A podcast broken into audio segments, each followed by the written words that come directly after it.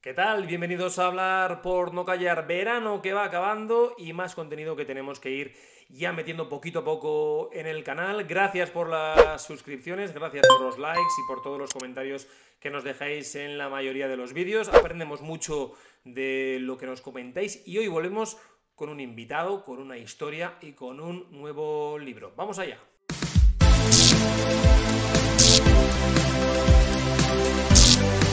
Vamos a ir con un poquito de recomendaciones literarias, pero literatura deportiva, narrativa futbolera y teníamos que hablar con un amigo de este canal que ya en su día os acordaréis que hicimos un libro maravilloso sobre la historia, maldita historia y fatídica historia de la selección española de fútbol. Y yo decía ahora, bueno, tenemos un librazo enorme a las puertas de, ahora mismo de este verano, que ya va acabando poco a poco, pero yo lo he podido leer, os lo aseguro de verdad, en 24 horas y ha sido maravilloso. Y tenemos que hablar con José Antonio Sánchez, que tiene ya el atraco en Corea, lo tiene en papel, lo tiene en sus manos.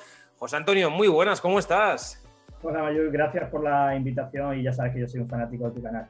Oye, tío, ¿cómo va, ¿cómo va todo? ¿Cómo va la venta del libro? ¿Cómo va Atraco en Corea? Segunda edición de esta saga que no va a acabar aquí seguramente porque te conozco y creo que vas a tirar seguramente de ese carrete. Pero cuéntanos un poquito, oye, Atraco en Corea, tu nuevo libro, ¿qué es? ¿De qué va?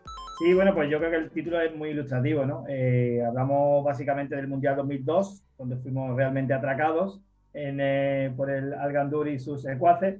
Y bueno, ese es un poco el punto final del, del, libro, ¿no? La parte más importante. Pero yo me he ido un poquito más atrás, desde justo donde dejábamos el otro, el, jugamos como nunca, primos como siempre. Eh, Eurocopa 96, Mundial 98, Eurocopa 2000 y finalmente acabamos, evidentemente, en un capítulo mucho más extenso hablando de, este 2002. Recuerdo muy entrañable y, y, relativamente cercano. Un recorrido que abarca 1994, que es ese final del Mundial de Estados Unidos, donde España, la selección española de Clemente, sí que es cierto que se tiene que ir eh, a casa una derrota dulce, porque es cierto que cómo se produce ese 2-1, gol de Bayo, la cantada de Salinas, que es donde nos quedamos en el otro libro, y vamos hasta 2002, ocho años, ¿no? Dos mundiales más, el de Francia 98, ahora hablaremos de él, y también las Eurocopas del 96 en Inglaterra, 2000 en Bélgica y Holanda, y ese mundial que digamos fue el gran primer mundial ultramoderno en Corea y Japón, que por cierto, eh, ahora iremos con más cosas, pero oye, yo lo recuerdo, eso de levantarte a las 7, 8 de la mañana para ver a la selección, para ver más partidos, obviamente, España era favoritísima una vez que pasó esa primera fase con 3 de 3, pasan a eh, octavos de final con esa tanda de penaltis agónica eh, donde Iker Casillas, también hablaremos de cómo Casillas no era el portero titular y acabó siendo, bueno, acabó siendo él en detrimento de Santi Cañizares. Y llegan esos cuartos de final contra, ojo, Corea del Sur, aparentemente eh, uno de los países anfitriones, pero que no tenía mucha chicha que decimos aquí, ni mucho recorrido, pero le entrenaba a Kus Hiddink. ¿Cómo recuerdas ese mundial? Vamos a ir luego haciendo una retrospectiva de todos los mundiales anteriores, pero ese mundial, visto lo que se plantó sobre ahora mismo el terreno de juego, España era una de las favoritas, España de Camacho. Sí, sobre todo por los cruces, ¿no? Yo creo que más allá de las sensaciones con las que podíamos llegar, siempre siendo candidatos, pero nunca realmente cristalizando en, ganar un mundial, pues bueno, siempre la esperanza las tenía, pero luego realmente siempre pensaba, sobre todo por historia, como ya hemos visto, que algo malo iba a pasar en el camino. Y luego pasa que en los cruces, pues tenemos dos cruces relativamente asequibles, como son Eire, las Islas Irlanda, y luego Corea del Sur, claro teníamos los recuerdos de, Corea del Mundial 90 y el, incluso del empate del 94 y yo creo que todos pensábamos que, bueno, esto iba a ser muy fácil y yo así lo recuerdo y así también un poco lo plasmo, ¿no? No, no solamente es un libro eh, recordando partidos, sino también sensaciones, ¿no? Eh, y, la verdad es que el, chasco fue mayor precisamente por eso, porque fue Corea la que nos sacó de ese mundial. Hablamos de nombres propios, decíamos Iker Casillas, de alguna forma se consagra en una temporada bastante atípica para él, porque no era tampoco el portero titular del Real Madrid, fue César la gran parte de esa temporada, que venían, por cierto, el Real Madrid de ganar esa novena Champions en Glasgow, ese famoso gol de Zidane, también ese famoso gol de Raúl con la uña, que todo el mundo habla del gol de Zidane, pero fue un 2-1, y Casillas héroe de la final de Glasgow, héroe inesperado por la lesión de César, y también héroe inesperado en Corea y Japón por esa lesión o esa ausencia de Santi Cañizares, que todos recordaréis esa eh, anécdota que se ha caricaturizado, por desgracia, con el paso de los años, con ese frasco de colonia y con muchísimas más eh, en fin, ingredientes y alicientes que no han acompañado ni han ayudado mucho a la figura de aquel Santi Cañizares, que ya venía de ser titular en esa fase de clasificación de grupos, también en la Eurocopa del año 2000, era el portero consagradísimo del Valencia campeón de Liga, Valencia subcampeón de Europa y Casillas es una de las eh, figuras, uno de los nombres clave, como puede ser también Valerón, Diego Tristán, Morientes y el gran Raúl, que era el momento álgido de su carrera.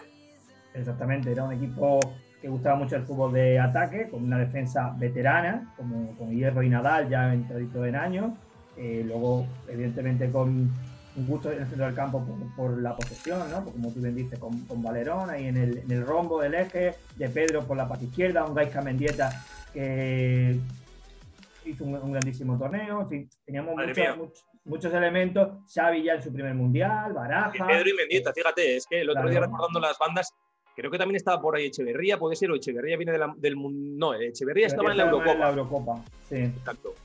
Vaya equipo, veterano, ¿eh? además la defensa Hierro Nadal, creo que Hierro estuvo en el 11 inicial, Nadal que estaba mm. retirado en el Mallorca, eh, desahuciado por Bangal en el Barcelona, y un equipo bastante competitivo, veterano, también es cierto que decíamos, ¿no?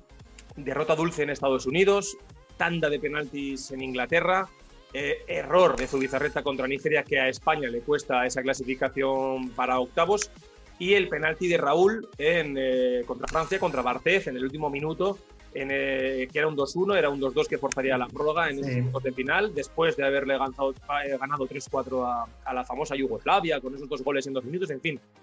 Pero es cierto que España siempre con ese traumatismo que venía pues, de las grandes decepciones, de fallar un penalti, que si Bayo mete el último gol, que si tanda de penaltis, pero es la primera vez, José Antonio, que vemos a una España, a una selección española de fútbol masculina en un mundial, en una gran cita, que es atracada, que es robada y que es echada de un torneo por errores arbitrales. Creo que es la gran primera vez que ocurre esto en la historia. Bueno, antiguamente también hubo ciertas historias, ¿no? Como por ejemplo el famoso no gol de, de Mitchell en contra Brasil en 86, ¿no? Pero todavía era primera fase. Y, bueno, ha habido Sí, pero en, 86 lo que ocurre son unos penaltis con Bélgica, ¿no? Pero de una eliminación como tal, ¿no? Es la gran primera vez que a España se le, se le, sacude y se le echa de un torneo. Además, se le echa tal cual, en detrimento que, en fin, luego veremos un poco los errores, pero vaya tela con aquel partido, vaya cuartos de final. La verdad es que, por un lado, está bien recordarlo para refrescar la historia, pero conforme yo lo iba viendo, para, para luego relatarlo fielmente en el libro, pues daba a cada minuto daba un poquito más de rabia porque los errores se iban sucediendo, sobre todo ya en la prórroga, que fue un auténtico escándalo, especialmente con los, con los linieres en ese tiempo, ¿no? con los asistentes, que fue bastante vergonzoso. Y la prueba de ello, pues todas las investigaciones de corrupción de FIFA, que de alguna forma venían a constituir. A, digamos, Ahora vamos a hablar de esos investigaciones. podemos decir, de, todo aquello. Pero fíjate, es un mundial en la que Francia, actual vicente campeona, queda peada en primera fase, pierde el primer partido creo que con Senegal, 0-1. Argentina también, que tiene un equipazo, equipazo. Fíjate, yo voy hoy de, la Argentina del Diego, voy del 86. Ah, y Argentina, que era una gran favorita. Argentina siempre ha sido una favorita desde el año 78, desde que gana ese primer mundial. En todos los mundiales es una favorita. De hecho, en el 94 yo estoy convencidísimo que si a Diego no le cogen en ese doping, eh, Argentina hubiera llegado a la final.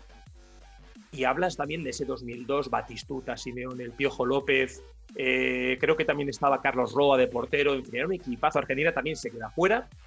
Italia también sufre en octavos de final eh, la sombra de la corrupción del arbitraje con Corea precisamente en esa prórroga.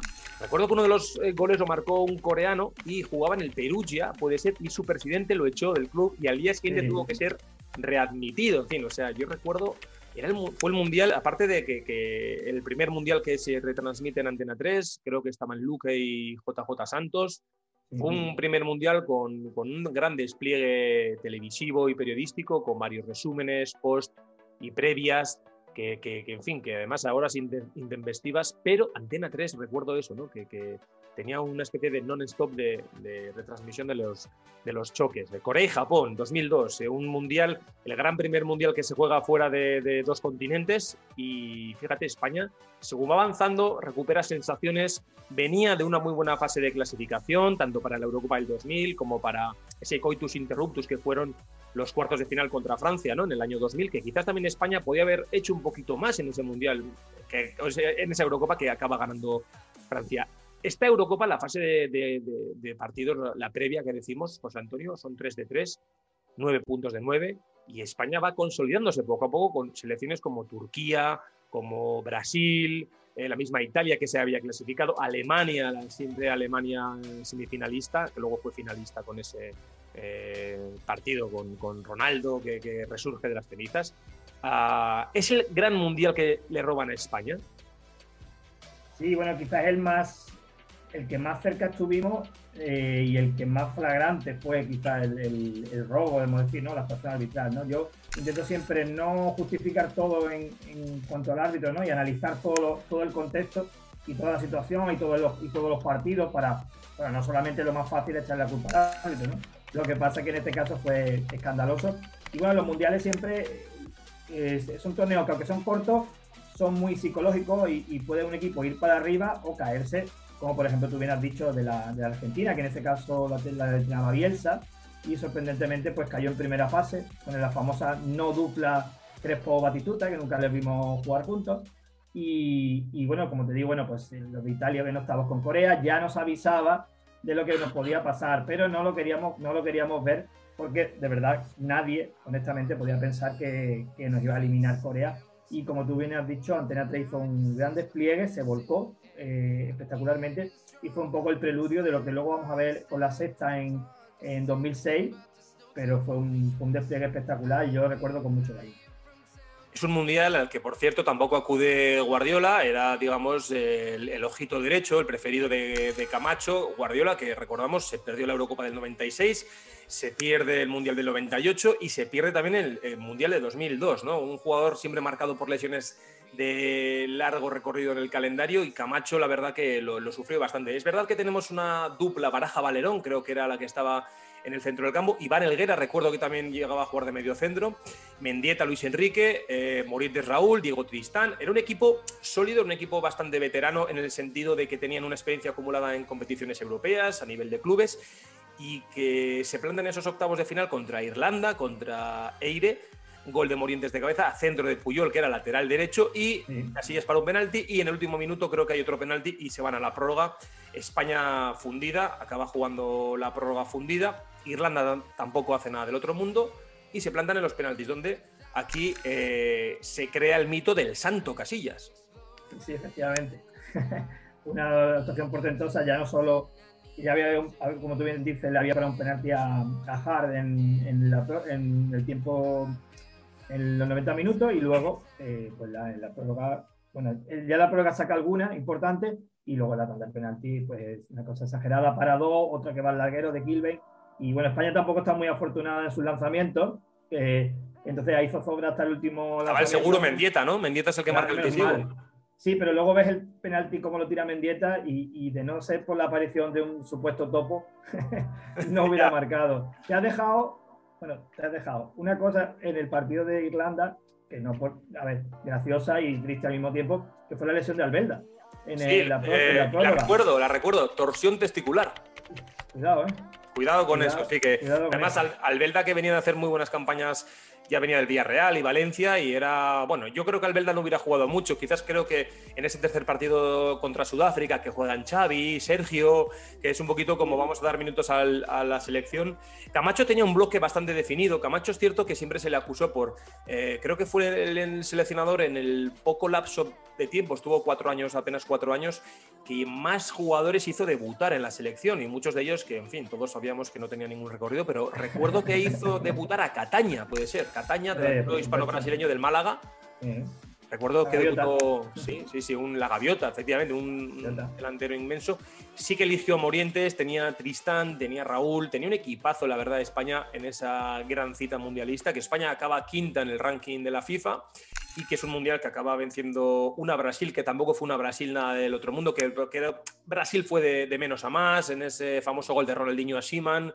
Eh, Inglaterra un golazo tipo el que por cierto marcó Najim salvando distancias ¿no? en la final de la Recopa al mismo portero al mismo portero precisamente eso es y que fíjate tú por dónde eh, las semifinales son o los cuatro equipos semifinalistas son Turquía Alemania Brasil y Corea del Sur no me digas tú que España eh, no se podía haber colado ahí y haber sido una de las finalistas, aunque no sé si el cruce, corrígeme José Antonio, si hubiera sido contra Brasil o contra quién hubiera sido. Con Alemania. Con Alemania. La, semifinal era Alemania-Corea del Sur y bueno, todo. Yo creo que cazamos el, oso antes de. Lo estábamos eh, comprando antes de, antes de cazarlo, no me salía la palabra. Porque ya estábamos hablando del partido ante Alemania cuando todavía no le habíamos ganado a, Corea del Sur. Y, bueno, se planteaba un equipo alemán que bueno, que el típico equipo alemán, sí, muy, muy competitivo, pero con muy poca calidad. más allá de los goles de Klose y de la calidad de Michael Balak, pues parecía un equipo batible. A mí en esa siempre me recuerda. Y luego estaba Can de portero. Sí, claro, era el bloque atrás, un bloque muy sólido, Lincoln, Oboni, Jen Jeremy, pero me recuerda mucho a esa camiseta que, que tú tienes puesta, que es la de Argentina en el 86, que España en los cuartos de final, ya se hablaba del hipotético eh, partido de semifinales contra la Argentina de Maradona. Hay como muchas similitudes en ambos mundiales, ¿verdad? Porque Bélgica en el 86 también fue de una forma eh, desprestigiada de cara a, esos, mm, ese cruce ¿no? de semifinales entre España con la Argentina de Maradona en el 86, que España también es otro de los mundiales que dices, mm, y se hubiera pasado, ¿no? Y, como el año 94 también, si, si la desgracia y el infortunio no son tan, digamos, como martillo pilón contra la España de Clemente, quizás España hubiera sido una semifinalista en la que fue Bulgaria, en la que fue Suecia, Italia y Brasil. O sea, España era una selección en los años 90 muy potente. No así en el 98, quería ir un poquito hacia atrás en ese libro que también lo tenemos aquí, por cierto, hay que recordarlo, yo me lo he leído, vamos, en, en un día, maravilloso. Eh, le he dicho a José Antonio que no estoy muy de acuerdo con alguna cosita que pone, pero por opinión propia luego iremos con la dupla, lo que era la dicotomía, la bicefalia esa de la selección Clemente Camacho. Iremos con eso por el porcentaje de victorias, estilo de juego, etcétera, etcétera, ¿no? Eh, vamos a retrotraernos unos añitos y acabamos con el Mundial del 2002, que lo hemos diseccionado bastante bien, una temporada también 2001-2002. Recordamos Valencia campeón de Liga, Real Madrid campeón de la Champions, la novena en Glasgow y el centenariazo que se lo iba el Deportivo de La Coruña en esa final de la Copa del Rey, ¿no? En un Barça ya mm, gaspareño que está bien con Saviola, Rochenbach y compañía deambulando por ese largo desierto y travesía que le va a llevar hasta la llegada de la Porta un año después.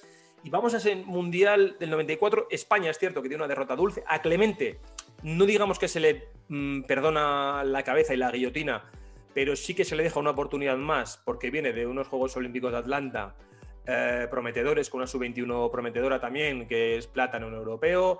Eh, nos vamos a una Eurocopa eh, durita también en ese grupo con Francia, Bulgaria, España y Rumanía. España que si no recuerdo mal, es que fíjate, tengo una memoria, a veces hablo y digo, madre mía, qué memoria tengo. El famoso gol de Guillermo Amor contra Rumanía, ¿no? Que España estaba totalmente desahuciada y pasa unos cuartos de final contra la anfitriona Inglaterra España merece algo más en ese partido. José Antonio, tú lo recordarás. Eh, echada en Wembley en esa tanda de penaltis. Precisamente Fernando Hierro falla el penalti decisivo. Bueno, el primero, para mí el decisivo es el que hay que meter siempre. Un larguerazo que se escapa. Hierro que no fallaba un penalti. Por eso, sí, por eso era el primer lanzador. Porque era el más fiable y, tanto en clubes como en selección, vamos, en ese repaso que yo he hecho, incluso incluido el otro, incluido desde el año 90, no falla un penalti. Y, ¿Qué recuerdas de, esa Eurocopa?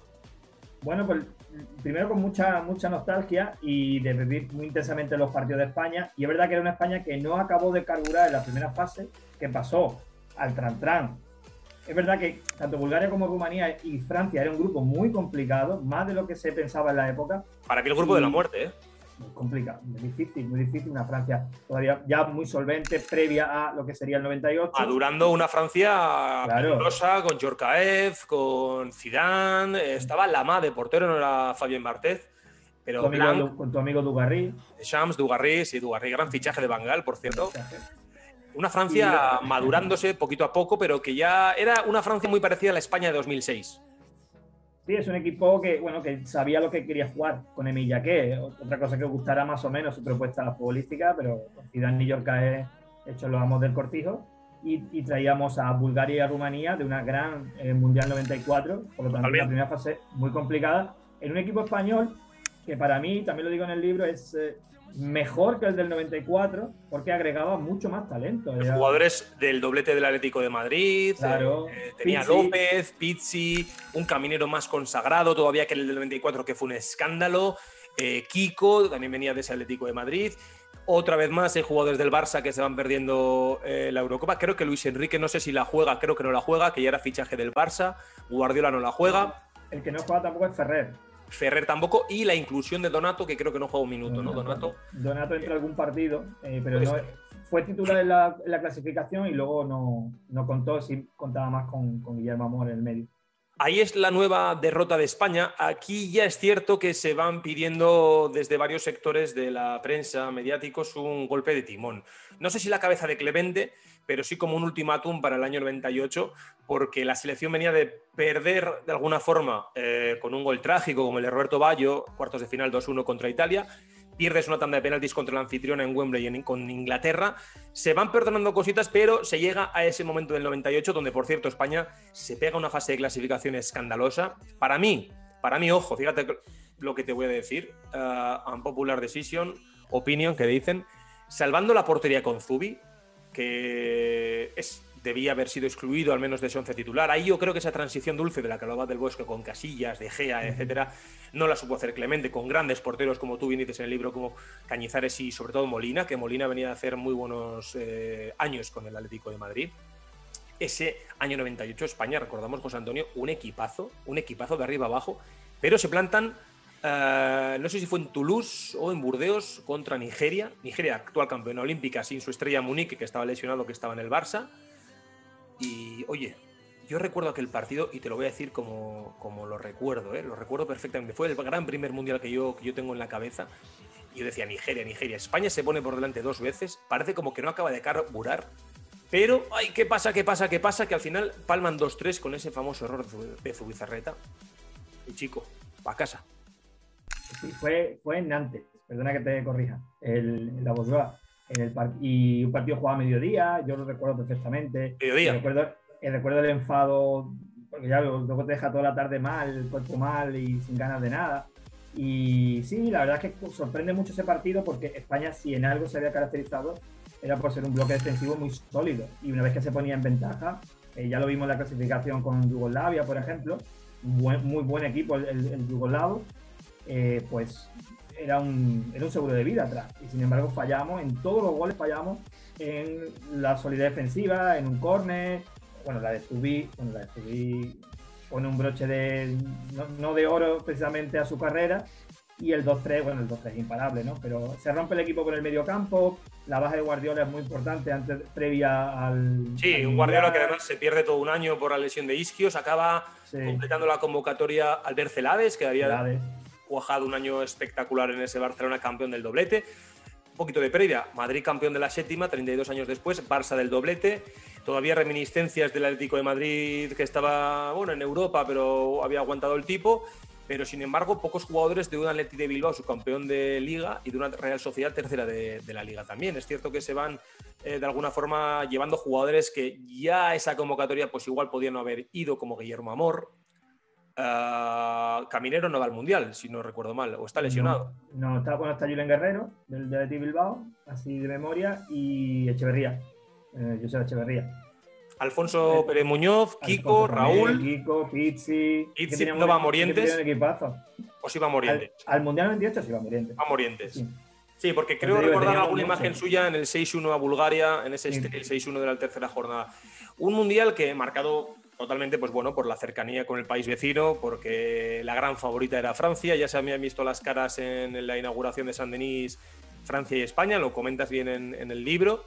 Un partido, yo recuerdo ese césped horroroso que estaba hecho un Cristo, ahí sí que había topos y, de largo. Era un partido, creo que era muy invernal, muy invernal, era ese partido.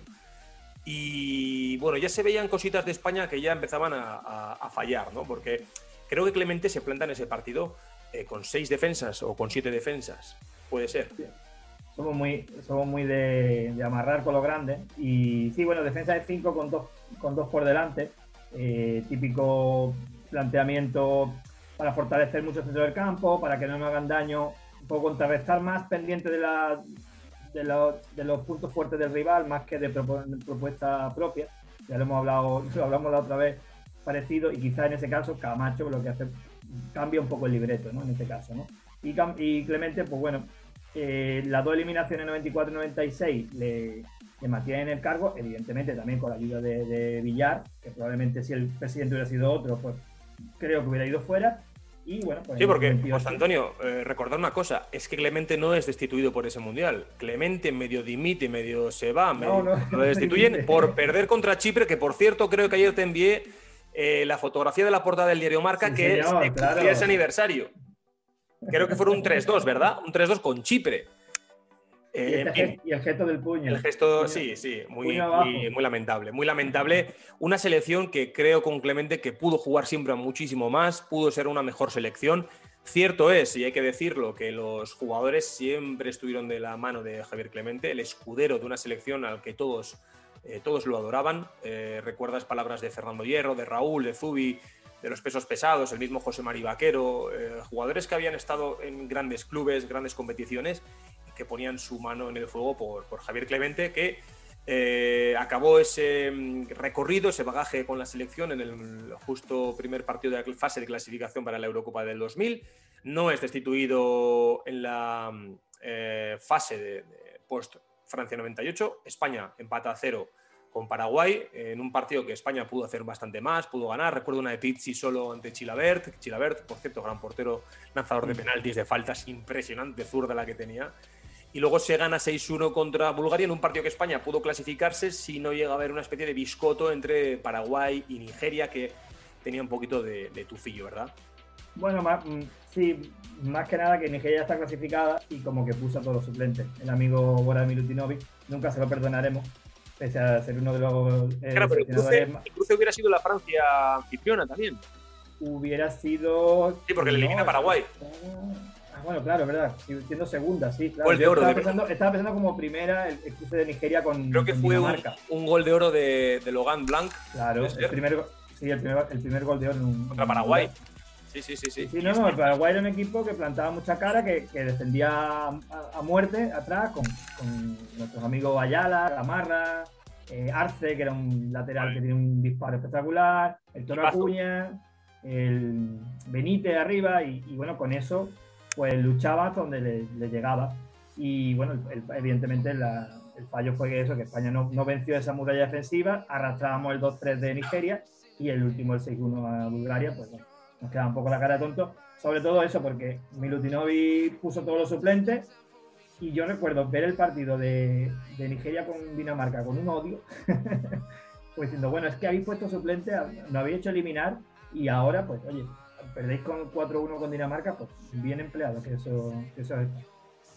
Un mundial que lo gana Francia, se lo gana a la favorita Brasil, la Brasil de Ronaldo, de Bebeto, que no fue Romario, fue Bebeto, estaba Rivaldo, Roberto Carlos, Tafarel, Dunga, un equipazo, la, mítica Brasil de la marca Nike, esa gran camiseta preciosa que tenía. Holanda semifinalista, Croacia fue tercera, su campeona Brasil, campeona Francia. Un mundial, eh, uno de los últimos mundiales europeos hasta el de 2006, un mundial, la verdad, eh, no se le ha recordado tampoco por un gran juego, pero sí quizás por unos horarios un poquito raros con las televisiones. La verdad que decías lo de Nigeria a las 2 de la tarde, 2 y media de la tarde, fue una cosa muy rara. Y nos plantamos en la era Camacho. Yo te decía un poco, ¿no? La comparativa de victorias. No es cierto que a Clemente siempre se le, se le dio como ese margen porque tenía un gran porcentaje de victorias, ¿no? No así con el juego que desplegaba con grandes jugadores generacionales. Es que Clemente, vamos a ver, hereda a los chicos del 92, tiene una buena remesa de jugadores que luego son los del 96, el europeo del 96 también en Montjuic. Eh, Raúl de la Peña nunca fue a la selección, por ejemplo, con Clemente, creo que nunca llegó a ir con. No sé si Clemente. No, no, lo Clemente no, pero con, con Camacho. Exacto. una muy buena remesa, una muy buena remesa de jugadores y al final pues acababa apostando por gente como Julio Salinas, Donato, Zubizarreta, eh, Amor, jugadores que ya estaban un poquito ya pasados de, rosca en esa época, hay que decirlo, yo lo veo así. Y nos plantamos en la Camacho. Camacho debuta además eh, un 1-2 en Israel, lo tengo memorizado, y luego recuerdo una especie de 8-0, 9-0 con Austria en Mestalla, que es la, la, leche aquello. 9-0, ni más ni menos. 9-0, Austria, que no era baladí. No, que no era, bueno, evidentemente era una, ya era una selección un poco menor, pero no es San Marino, o no sé, la propia Chipre, ¿no? Que luego también se le marcó un 8-0. Y, aquello fue espectacular. Aquello fue cuatro goles de Raúl, Urzay perforando la, la meta austriaca, vamos, entrando por todos lados, Fran, eh, Guardiola, verdad que fue un, espectáculo. Una selección, bueno, una selección escandalosa que esa fase de clasificación, bueno, sin ningún tipo de problema. De hecho, España luego se llega a medir con Francia, Argentina, Brasil. Creo que llega a jugar partidos amistosos internacionales en la famosa Cartuja. Es decir, nos plantamos en ese año 2000 con ya la, veteranía de muchos jugadores en su punto más álgido en la carrera, como pues pueden ser, pues hemos dicho, Isma Urzaiz, fíjate que yo recuerdo eh, Julen Guerrero, Alfonso Pérez Muñoz, Raúl, Hierro, estaba el mismo Guardiola, Valerón estaba también por allí, Iván Elguera, eh, Aguilera, no nos olvidemos de Aguilera que podía estar por ahí, Sergi, y en la portería ya Cañizares, que había heredado ya ese cerrojo de Zubi. Un equipo que, de nuevo otra vez se planta en esa Eurocopa otra vez con esos nervios del debut eh, y palman otra vez 0-1 con una cantada maravillosa de, Molina, portero ese día titular, la verdad, con Noruega, 0-1. Y de nuevo las alarmas. Sí, muy típico, ¿no? En los arranques de, grandes torneos de España son así. Y, y, luego ver una victoria es, vamos, es sorprendente. No sé qué pasa en los primeros partidos, que no, nos cuesta muchísimo arrancar. Y ese fue otro partido Made en España, es decir, no jugamos mal, no para perder, y en una ocasión que ni fue ocasión siquiera de Noruega, porque Noruega era un equipo que te metía el autobús ah. atrás escandalosamente para el buenos jugadores que tenía. Tenía John, John Cariu, ¿no? Que era el, el, negro del Valencia. Grandote, eh, Cariu, casi dos metros, Toran del Flow, del Chelsea, eh, Ole Gunnar Solskjaer. Y sin embargo, pues jugaba atrás y en una jugada totalmente desafortunada, pues nada, nos metieron un gol y, y, y a empezar allá con los nervios, el cambio de portero sobre todo ya Molina no volvió a jugar. Además, el cambio de portero creo que lo, realizó un poquito la prensa madridista. Eh, no porque Cañizares fuese madridista, quizás sí porque Molina fuera colchonero. Además, Molina, que venía de ser del portero del equipo que había descendido a segunda, también había estado Tony con el Atlético de Madrid. Pero la presión, mira, Camacho es una cosa que la manejó muy bien. Camacho fue un seleccionador muy populista eh, Camacho es quien es como jugador y como mito del Real Madrid y creo que conocía muy bien ese famoso entorno de la prensa y los medios de Madrid, de Real Madrid, la selección, que básicamente en muchos polos son prácticamente los mismos, ¿no? Camacho fue muy populista en muchas decisiones que le salieron bastante bien. Si llega a ganar un título, llega a alcanzar las semifinales, creo que Camacho hubiera sido hasta del Bosque el seleccionador un poco más top que ha tenido España. Y recuerdo ese clamor para quitar a Molina por un error que, ya ves tú, a Zubino se le crucificó por, por, menos, como quien dice, ¿no? Con Nigeria o otras tantas que ha tenido. Y que el portero puede fallar, evidentemente, y eso en, ese momento condicionó el resultado, pero luego quedaban dos partidos más de, primera fase. Eh, no había sido el titular Cañizares en todos los partidos, eh, pero parecía que iba a ser el titular en este partido. Eh, sin embargo, optó por Molina y tampoco se criticó en el momento que fuera Molina. Y... Porque el tercer portero era Casillas, ¿verdad? Que ya, poco ese premio. Sí, sí, sí, ya incluso hay gente que decía, bueno, pues si Cañizares falla en el segundo partido, pues el tercero que juegue Casillas. Bueno, no, vamos a usar los, tres porteros Lo pasa un poquito mal España en esa segunda jornada, gana 1-2, eh, creo que recuerdo gol de Echeverría, puede ser, un gol, un golazo. Estaba, sí, estaba Agustín Aranzábal de lateral izquierdo, de la Real Sociedad. Y eh, nos plantamos en ese partido mágico contra Yugoslavia. Digo mágico porque no se lo cree nadie, no por nada más, no, no por la magia, pero de una España ya cabizbaja con los... Eh, y de estar casi eliminado, pues ya pues, éramos favoritos. Eh, que venga el siguiente, venga Francia, no nos importa. Y Francia, una, un señor equipo que venía a ser campeón del mundo y que volvería a ser campeón de Europa. Y bueno, pero aún así el partido fue muy, muy igualado. España compitió muy bien y en la parte final del partido yo creo que le pesa especialmente ese esfuerzo, ese sobreesfuerzo, sobre excitación ante Yugoslavia. Eh, le falta la fuerza al final para haber hecho otra machada, pero aún así, fíjate. Sí, pero son dos goles, fíjate, yo recuerdo que es un gol de falta de Sidán, un golazo imparable. Eh, mm. Imparable, además Sidán, las faltas eran increíbles. Sidán, eh, último año, creo que ya en la Juventus, en esa 2000-2001 eh, luego recuerdo que empata Mendieta, puede ser de penalti, puede ser un mm. penalti de Mendieta. Y el 2-1 al borde del descanso es un poco comidita de Cañete por el primer palo. Creo que Yorkaev le pega un ostión al primer palo y entra la bola un poquito pues, a media altura, escuadra arriba, ¿no? Sí, sí, realmente, bueno, aunque por primer palo, eh, eh, casi a bocajarro te diría. Muy, muy, le pegaba muy bien Yorkaev, como todos sabemos y te iba a decir la de el penalti de el penalti de la pesadilla, el penalti de, de Turán a Munitis. Eh, que Turán ya nos contaba hace poco que el jugador con el que peor lo había pasado era precisamente con, con el ex jugador del, Racing y del Real Madrid. Sí, que además ese año lo, lo, ficha el Real Madrid, creo que es el año que viene el Racing.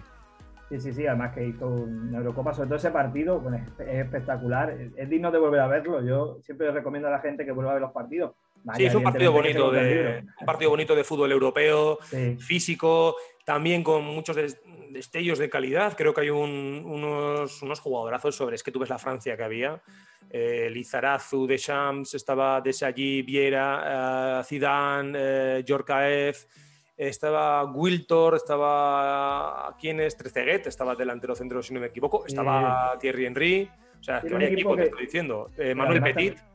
Yo creo que, fíjate que la cosa que era un equipo que igual lo que hablamos de, Clemente, el planteamiento de Jaque era muy parecido. Es decir, prescindía de, jugadores no tan talentosos por uno con un poquito más de músculo. Por ejemplo, eso, Petit y, Vieira pues se ponían más jugadores como, como propio Pires o Trece que no jugaba mucho.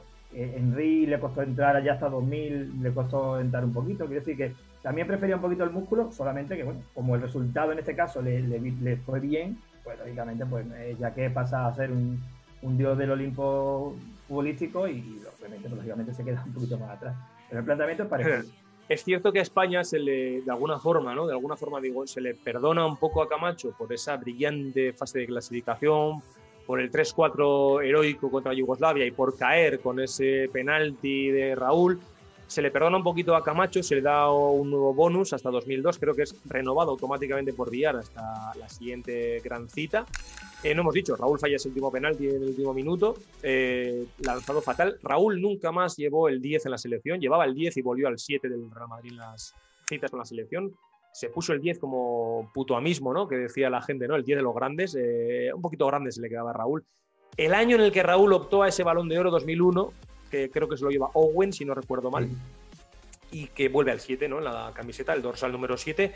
Eh, fase de clasificación Corea-Japón. Eh, ya estos jugadores, esta generación, necesitan un poquito de revulsivo, sabia nueva, un poquito de frescor, ¿no? Porque el equipo ya veía tambaleando eso y decíamos al inicio, ¿no? Nadal y Hierro como defensas centrales en una selección que aportaban veteranía, pero de alguna forma también ralentizaban un poquito la salida en juego ¿no? con el balón. 2002, eh, hemos dicho España. Y vamos a ese partido de Corea, vamos a ese partido de Corea que es donde tenemos que acabar esta maravillosa charla. Estaríamos horas, tío, porque es que la verdad que. Totalmente. Madre disfrutamos con el fútbol, ya no solo el de España, ¿no? Disfrutamos con el fútbol añejo, el fútbol vintage. Y ese partido de Corea, 0-0, eh, creo que es 5-4 en los penaltis, lo falla Joaquín. Corea eh, marca todos los penaltis, los 5 que lanza. Y Joaquín, con 18, 19 años o con 20 años, está muy jovencito, eh, falla el penalti. ¿no? Joaquín, que además fue un poquito víctima del Linier, al que también en el libro le atizas un poquito. Me tienes que contar eso. Joaquín es el famoso centro que el balón no llega saliendo. Morientes de cabeza, el portero que hace así, en fin, otro gol de bueno, Baraja, en fin.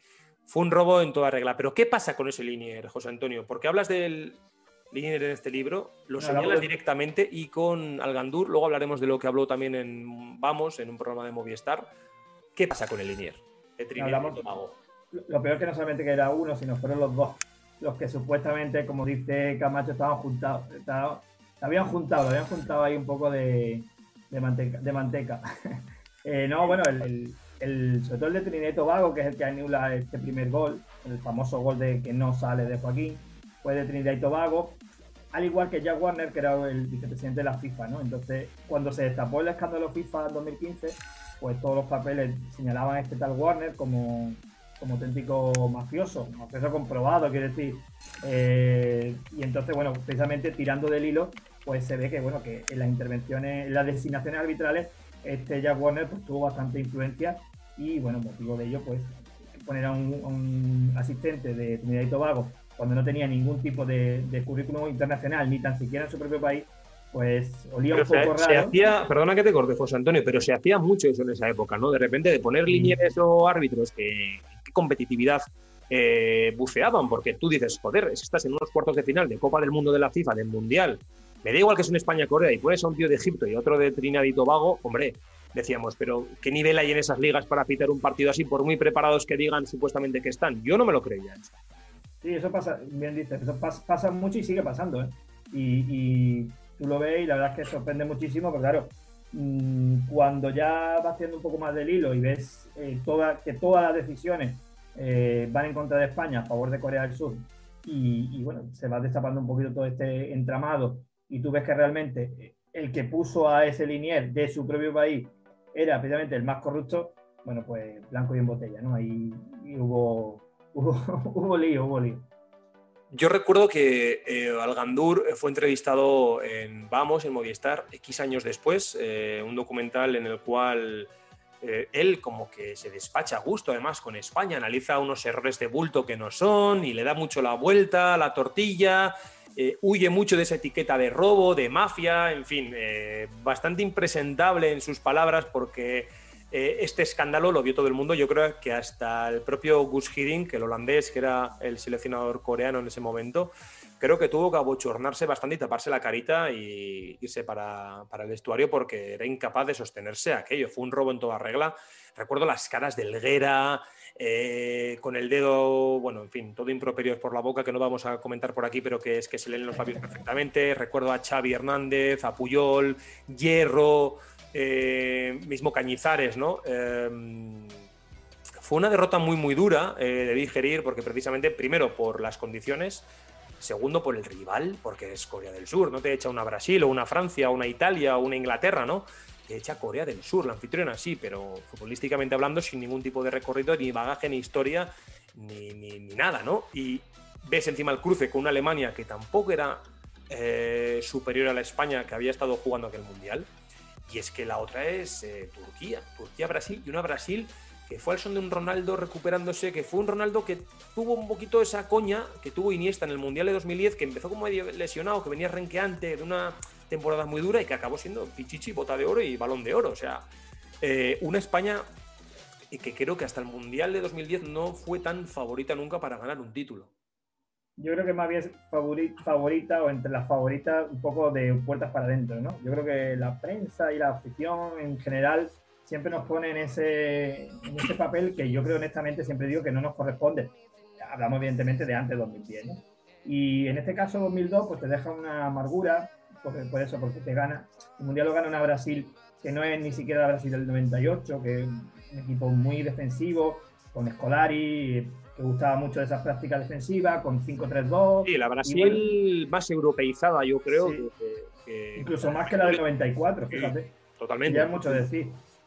Y, bueno, pues eh, eso sí, te lo gana Ronaldo, que es un grandísimo jugador. Rivaldo hizo también un mundial espectacular. Llega a la final Alemania, que, es bueno, que es una Alemania, como hemos dicho antes, ramplona, podemos decir, con todo respeto, con, más allá del talento de balas y la firmeza atrás de, Oliver Kahn, no, no, te da mucho más.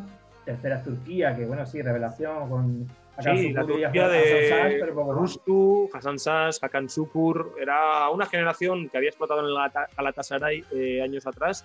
Mm. Eh, Max estaba también por ahí, creo que estaba también el de la Real Sociedad, el delantero que estaba en Kovacevic creo que está por allí. Una selección bastante, bastante buena. De hecho, hablabas de Rivaldo, Rivaldo que se toca los huevos ese año en el Barcelona, lo que quiere y más. Eh, un Rivaldo que viene de la chilena de, del Valencia, 15.000 millones de pesetas que ponía la Lazio encima, y el año siguiente Gaspar lo regala, un poco Gaspar, el, mejor maestro de Bartomeu. Y Rivaldo ese año en el Barcelona apenas hace una temporada, iba a decir discreta, pero ni se le aproxima, pero se queda un mundial escandaloso, ficha por el Milan. Ronaldo, Ronaldinho, Rivaldo, fíjate qué equipo. Roberto Carlos, eh, un equipazo que de alguna forma también con Cafú eh, se redime un poquito de esa final del 98, que yo siempre digo que si Ronaldo en esa final no llega a tener ese ataque o esos espasmos o el famoso episodio de la epilepsia, eh, un Ronaldo en forma con un Bebeto, ese Mundial del 98 hubiera podido ser más para Brasil, ¿no? En cualquier caso, un Mundial que acaba aquí el libro, por cierto, Atraco en Corea justo acaba aquí. Eh, vamos a hablar del libro rápidamente. ¿Dónde podemos comprar este libro? Pues Antonio, cuéntanos. Bueno, este libro tiene, pues, muchos sitios donde adquirirlo. El más, el más fácil, sin duda, es estar en la, editorial, en editorialcirculorrojo.com.